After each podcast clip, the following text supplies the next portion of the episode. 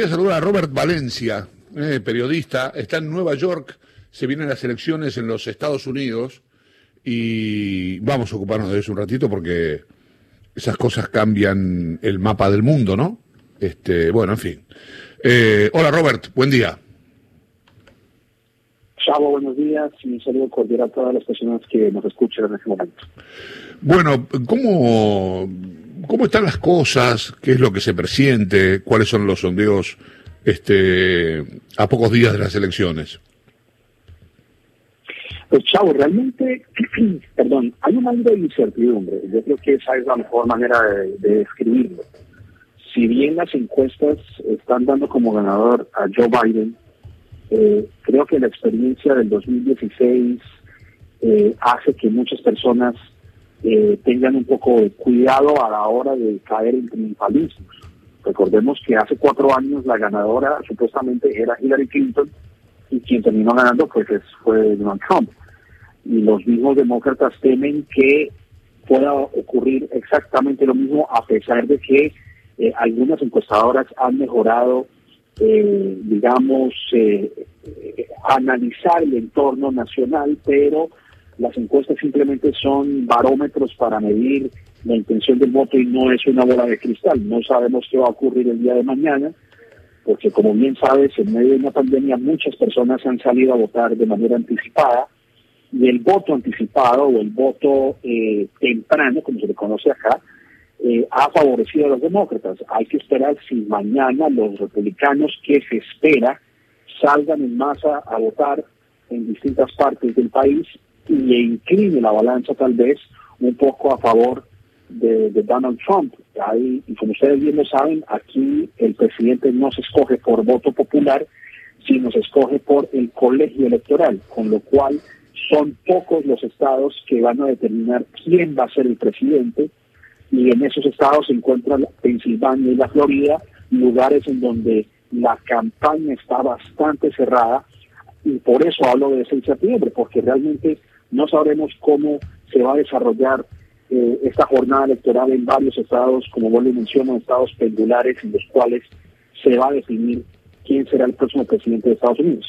Robert Horacio Marmurek te saluda. Eh, en ese punto, mañana es el supermartes, es el martes de las elecciones, pero no va a ser el martes donde nos vamos a enterar eh, del resultado final. No, eh, es muy poco probable que sepamos, a menos de que haya algún cambio completamente radical, pero lo que tenemos por entendido, al menos, es que con la cantidad de votos por correo eh, que se han enviado en, los, en las últimas semanas, eh, va a ser difícil tener un conteo definitivo. Bueno, y eso regularmente siempre ocurre eh, cada jornada electoral. Es decir, se puede tener un pronóstico, pero el conteo en su totalidad y en vista de eh, la incertidumbre precisamente que ha sembrado Donald Trump con teorías de conspiración diciendo que el voto por correo da, da pie a un masivo fraude electoral, lo cual no es cierto, pues obviamente que siembra más la duda de que tengamos un eh, conteo definitivo, porque se quiere hacer un conteo definitivo para no dar pie y no dar cabida a ese tipo de pensamientos o de eh, ideas eh, traídas de los caballos realmente. y bueno, como lo mencioné, estamos en medio de una pandemia, hay muchos correos, hay muchas papeletas que se envían por correo y hacer un conteo en total creo que nos, nos va a llevar a que no sepamos quién será el próximo presidente, si bien no la noche del 3 de noviembre de mañana, probablemente en la madrugada del 4 y en el peor de los casos, eh, incluso hasta final de mes, se dice, eh, final de, noviembre. Así que eh, a eso me refiero con incertidumbre porque eh, creo que hay mucho que está en juego, por supuesto, eh, pero, de, pero que sepamos quién será el presidente en la noche de mañana, pues yo tengo muchas dudas realmente. En ese sentido, eh, recordémosle a la gente que no conoce el sistema electoral de los Estados Unidos que las definiciones del voto popular no son las mismas las del colegio electoral y el colegio electoral se, se, eh, conforma a partir de los votos emitidos entre el correo y el martes. Eh, el sistema electoral aquí en Estados Unidos, eh, como bien lo mencionas, es el, el, colegio electoral, es decir, eh, no es el voto popular quien define quién es el presidente, sino son eh, 538 colegiados que son los, entre los que se cuentan senadores y representantes a la Cámara eh, y que son elegidos de acuerdo al número de eh,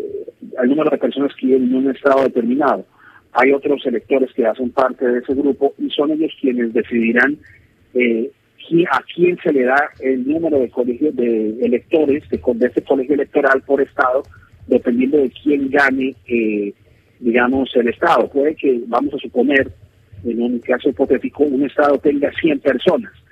Si Biden eh, adquirió 49 votos y Trump ganó 51,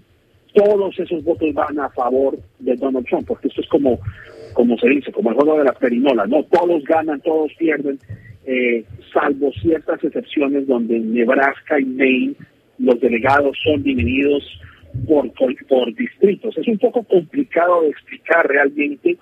Eh, es una figura electoral bastante controversial, hay que decirlo, porque muchos consideran que realmente no es una figura democrática. En todos los países realmente, mm, bueno, no sé si haya un, un sistema similar como el de Estados Unidos en otras partes, pero en gran parte del mundo es un voto, un hombre, un voto, una persona, y el que gane la mayoría del voto popular es el presidente. Si alcanza un umbral de más del 50%, como ocurre en algunos países, incluso en algunos países de Latinoamérica. Eh, y esta figura existe porque el pensamiento de algunas personas, o por lo menos lo que se tiene como idea, es que los estados más pequeños, como Wyoming o como Montana, eh, o partes rurales, incluso de estados grandes como Nueva York o California, tengan una participación igualitaria, porque como ustedes bien lo saben, eh, los votos aquí se dividen entre lo rural y lo urbano, y regularmente las personas que viven en áreas urbanas votan republicano, mientras las personas que viven en el campo votan de cierta manera masivamente por los republicanos. Y se busca tratar ese equilibrio, pero hay otras personas que consideran la figura del, colegio electoral antidemocrático. Es por eso que menciono que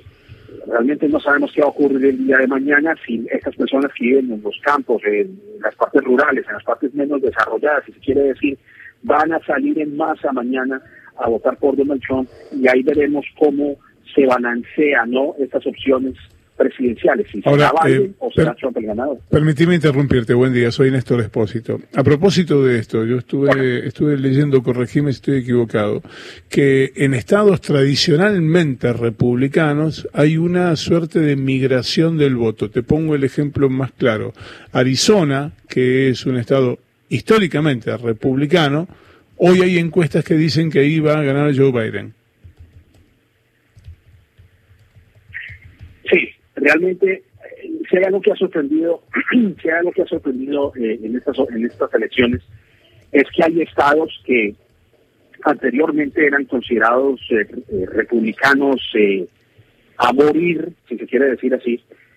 pues ahora son estados que se han convertido en estados pendulares. Y no solamente el caso de Arizona, el caso de Texas, por ejemplo, Texas, uno de los estados más grandes del país, que siempre ha votado republicano, y realmente eh, según las encuestas o la intención del voto, eh, es lo que se considera un Estado que está, eh, como se dice, con la moneda al aire, ¿no? Es un cara y sello. Puede ser republicano, puede ser demócrata. No hay una, no hay una intención del voto determinada para un partido o para un candidato en particular. y lo mismo ocurre también con el Estado de Georgia. que también ha votado republicano y yo creo que la última vez que votaron por un demócrata fue, si no fue en la administración de Bill Clinton, fue durante Jimmy Carter, y bueno, estamos hablando ya de los años 80. Mm. Entonces, eh, creo que ha habido una mezcla de entusiasmo, pero también ha habido mucho trabajo a nivel local eh, para incentivar el voto eh, dentro de los dentro de los demócratas principalmente. Pero eso es lo que hemos visto por lo menos en los en las semanas anteriores, en las semanas previas a estas elecciones donde los demócratas han notado eh, de manera masiva, los jóvenes han tenido una gran participación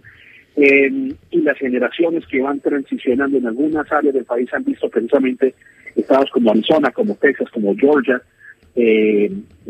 Carolina del Norte, pero principalmente Arizona, Texas y Georgia, estados tradicionalmente republicanos que han votado eh, republicano y que ahora eh, pues parece que tienen una, vamos a poner, digamos, una, un apetito porque gane un demócrata. Y ojo, que no solamente estamos hablando de elecciones presidenciales, porque entiendo que las elecciones presidenciales eh, son las que tienen precedente o que tienen una, una digamos, una atención preponderante en esas elecciones, pero también hay elecciones del Senado. Y ahí también estamos viendo que los demócratas tienen una posibilidad de, de hacerse a la mayoría del Senado y de ampliar su mayoría en la Cámara de Representantes. O sea que lo que podríamos ver en la noche del, del 3 de noviembre es una victoria demócrata contundente, pero precisamente por la experiencia de hace cuatro años, pues muchos están tratando de reservarse su, eh, digamos, no cantar victoria antes de tiempo y esperar cómo transcurre la jornada a partir de mañana. Robert, como alguien que está en Nueva York y que estábamos hablando de las elecciones de los Estados Unidos y que esta incertidumbre, que no sabemos cuánto lo puede soportar en el medio de la pandemia un país como Estados Unidos, eh, la, la, elección de una nueva jueza en la Corte Suprema a los días posteriores debe ser también todo, toda una discusión en la población o por lo menos en los medios. Sí, eso es, eso es completamente cierto. La elección de Amy Coney Barrett, que se hizo de una manera eh, rápida, uh, digamos, en detrimento de los demócratas y de algunas personas que consideran que su postulación y su eventual nominación no debía de haber tenido prioridad sobre una crisis sanitaria como el coronavirus y donde muchas personas todavía están pasando por una situación bastante complicada, pues eh, ella a ella le han pedido que, que se recuse de algunas decisiones que se van a tomar precisamente el día de hoy, porque como ustedes bien, saben, algunos estados como Texas, como Pensilvania, como Carolina del Norte, son estados en donde los republicanos están tratando eh, de impedir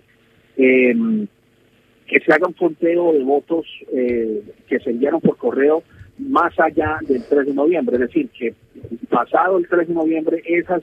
esas papeletas que llegaron no sean contadas después de esa fecha. Y hay muchas, eh, muchos, muchas papeletas que están posfechadas para más allá del 3 de noviembre, porque no van a alcanzar a llegar a tiempo.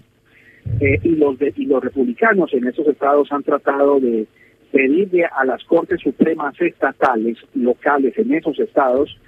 eh,